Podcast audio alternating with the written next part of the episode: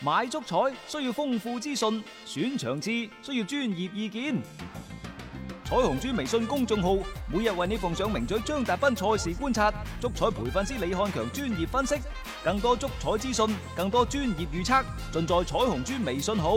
彩票嘅彩，紅當當嘅紅，豬籠入水嘅豬，買足彩記得先上嚟彩虹豬睇下啦喂！足球場，英雄地，幾多難忘時刻， Breathtakingly brilliant. 從最後三分鐘絕殺逆轉到伊斯坦布爾勝利大逃亡，從希臘神話到冰島奇蹟，從童話變成現實，從英雄變成傳奇。最偉大嘅球員，最不可思議嘅入球， Extraordinary entertainment. 勝敗之間只有一線，神奇之處，魅力所在，只可意會，更可言傳。足球新勢力。翻翻嚟係第二 part 嘅足球新勢力，啱啱母女嘅話題其實我哋未講完嘅。嗯。大家會唔會覺得其實母女喺愛斯賓奴嗰度打波，佢到底會帶嚟幾多個流量，有幾多嘅影響力呢？嗯。即係一方面就有武吹。亦都有武黑，我哋就其實我哋覺得係偏武黑 嘅嚇。誒呢個所謂武女兒、西班牙兒，其實喺我哋身邊，到底有冇出現過呢？有嘅，我覺得有咩嚇、即係呢、個呢、個熱啊嘛，即係呢個熱度啊嘛。係啊嚇、即係喺我哋身邊，我覺得就即係純粹就冇女嚟到，大家咁啊睇下熱鬧咁樣樣咯。即係你話再深一層次嘅一個熱度嘅一個開發，或者即係對呢一個我哋中國市場嘅一個大幅度嘅開發，其實我覺得個效果唔係好大嘅啫。而家即係你隨住呢個誒球隊嘅一個降級，母女有機會可能轉會他頭，其實嗰陣熱潮就嘣一聲就冇咗㗎啦。我好中意一句説話叫帶資轉會，嗯，即係帶住投資去啊！進行咗呢個嘅轉會。大致傳媒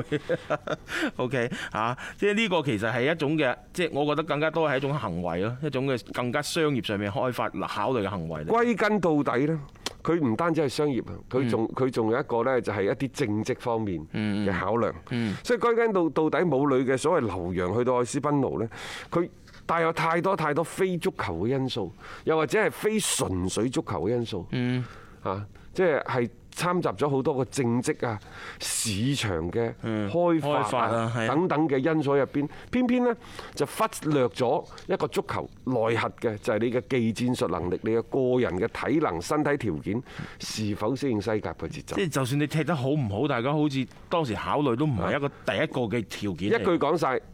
佢就係為留洋而留洋。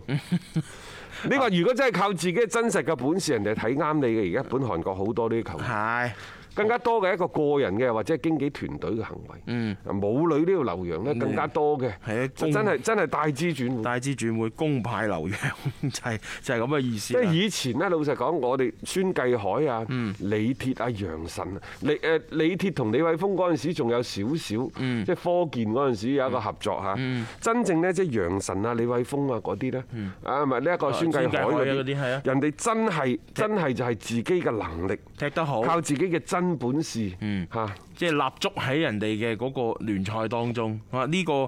唉一一眨眼原來過咗咁多年㗎啦， 即係你對上一啲即係咁有自己能力可以喺歐洲主要嘅賽場上邊踢得好嘅球員，咁而家你哋都只能夠寄望於即係母女不斷咁學到嘢長球咯，即係回饋翻中國足球就只能夠係呢條路。獎球呢就估計好難㗎 啦。我覺得母女是否應該喺西乙嗰度沉下心嚟殺出一片天，嗯幫助愛斯賓奴呢再殺翻上去西甲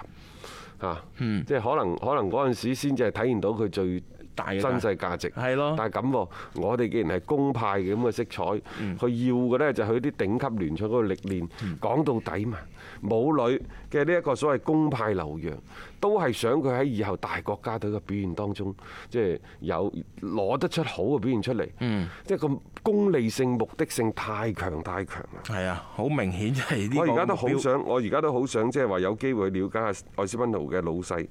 即係陳眼星陳老闆，係咯就係喂。到底當初呢件事係點樣推動嘅？嗯誒有冇有冇即係話誒喺呢一個當初默契嗰度呢，即係唔可以白紙黑字寫嗯㗎。有幾多上場嘅時間？啊點解即係西甲聯盟喺呢個後邊又做咗一個乜嘢嘅推動嘅作用？嗯點解將呢啲賽事全部安排喺呢一個中午去進行等等？ 係咯即係出於各方面咩目的？即係大家呢都會覺得即係誒呃喺母女留洋呢件事嗰度，我相信呢唔單止係俱樂部、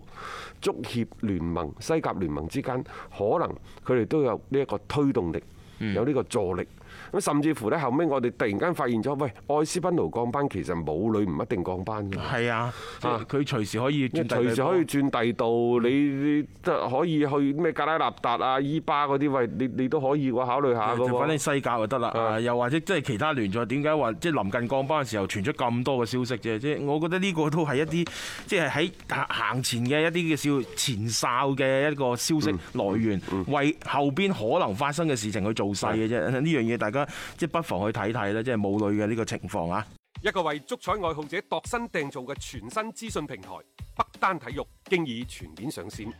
北單體育擁有基於北京單場賽事作出全面評估嘅優秀團隊，雲集張達斌、陳奕明、鐘毅、李漢強、呂建軍等大咖，為你帶嚟更專業嘅賽前預測分析以及賽後總結報告。